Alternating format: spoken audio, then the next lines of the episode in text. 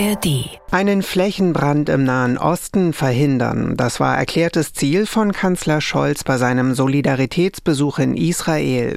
Die Bundesregierung setze sich mit aller Kraft dafür ein, dass die Situation nicht eskaliere, sagte Scholz in Tel Aviv.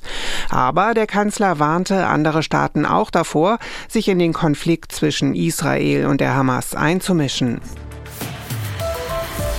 Das ist unser Thema jetzt und damit herzlich willkommen zum Standpunkte-Podcast von NDR Info mit Meinungen aus verschiedenen Medien.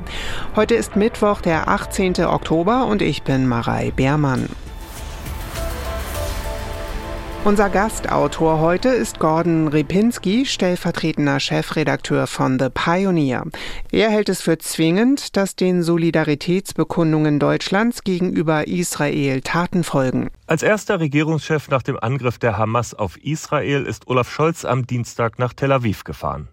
Es ist mehr als nur ein symbolischer Besuch.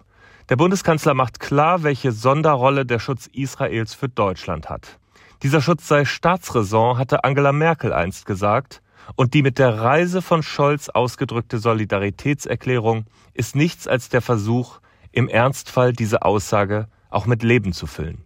Bereits in den nächsten Wochen wird sich zeigen, wie weit es wirklich mit der besonderen, historisch geradezu alternativlosen Solidarität Deutschlands gegenüber dem angegriffenen Israel daherkommt.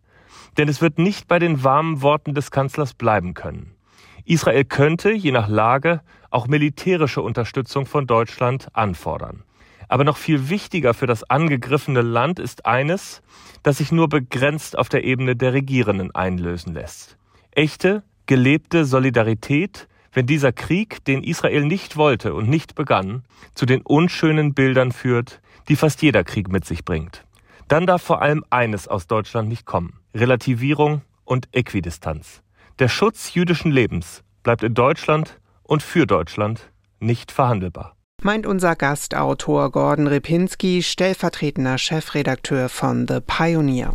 Von der Meinung unseres Gastautors zu einer Zeitung. Die westfälischen Nachrichten aus Münster ziehen einen Vergleich zu Scholz Verhalten im Ukraine-Krieg. Das Blatt stellt ihm jetzt ein weitaus besseres Zeugnis aus und sagt, der Kanzler habe damals keine gute Figur abgegeben. Ein Kanzler, der viel zu spät nach Kiew reiste, eine Regierung, die Waffen anfangs zögerlich lieferte und in Fragen der Unterstützung selten mit einer Stimme sprach. Das Ergebnis enttäuschte Ukrainer und Partner. Die Wirkung war verheerend. Das ist im Fall Israel Gottlob anders. Deutschland wird damit seiner besonderen Verantwortung gerecht und kommt endlich seinem Anspruch nach, in der internationalen Sicherheitspolitik mehr Engagement zu zeigen. Für die UM-Medien aus Kloppenburg war Scholz Israel-Besuch längst überfällig. Der Kanzler habe allerdings eine schwere Last im Gepäck. Die zahlreichen schlimmen pro-palästinensischen Demonstrationen in Deutschland, die zwar verboten waren, aber trotzdem stattfanden, was mancher zu Recht als eine Kapitulation der Staatsgewalt vor den Palästinensern und deren Sympathisanten einstuften. Auf diese Kundgebungen mit ihren Solidaritätsbekundungen für die Hamas-Terroristen dürften die Israelis den Kanzler gewiss hinter verschlossenen Türen angesprochen haben. Der Kölner Stadtanzeiger beleuchtet die möglichen Langzeitfolgen des Konflikts für Deutschland. Die kleinen Fortschritte, die Israel in den vergangenen Jahren mit Ägypten, den Emiraten und Saudi-Arabien zur Normalisierung der Beziehungen gelungen sind, drohen zerstört zu werden. Israel wird die von Deutschland zugesicherte Solidarität vermutlich über viele Monate brauchen. Das Hamburger Abendblatt meint, Scholz verdiene für seine Israel-Reise Respekt, sieht Deutschland aber auch in der Pflicht, und zwar ohne Wenn und Aber. In diesem Konflikt gibt es eine einzige Nation, hinter der sich die Deutschen politisch verstecken könnten. Das sind die USA, die Schutzmacht Israels. Danach steht gleich Deutschland in der Verantwortung. Niemand würde der Bundesrepublik ein Zaudern und Taktieren in dieser Situation verzeihen. Die Israelis nicht, die Verbündeten nicht und die Geschichte erst recht nicht. Viele Medien schauen auch konkret auf die Rolle von US-Präsident Biden in dem Konflikt, der heute ebenfalls nach Israel reist. Das Handelsblatt aus Düsseldorf findet lobende Worte für den vermeintlich mächtigsten Mann der Welt. Im Israel-Gaza-Krieg findet Biden zu alter Stärke zurück. Er folgt Prinzipien, die in der Weltpolitik zuweilen aus der Mode gekommen sind und die zu häufig fälschlicherweise mit Schwäche gleichgesetzt werden.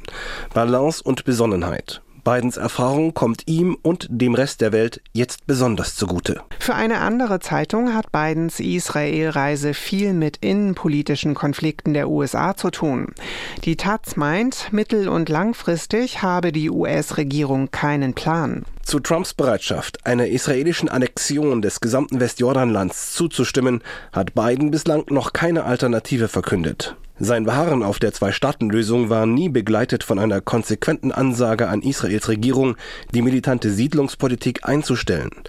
Und nach dem Angriff der Hamas kann Biden kaum noch eine solche Ansage machen. Das würde ihm in den USA selbst um die Ohren fliegen. Und das waren die NDR Info Standpunkte für heute. Morgen gibt es eine neue Ausgabe mit Meinungen aus verschiedenen Medien. Ihr könnt den Podcast auch abonnieren, zum Beispiel in der ARD Audiothek. Habt noch einen schönen Tag und bis bald, sagt Marei Beermann. Ein Podcast von NDR Info.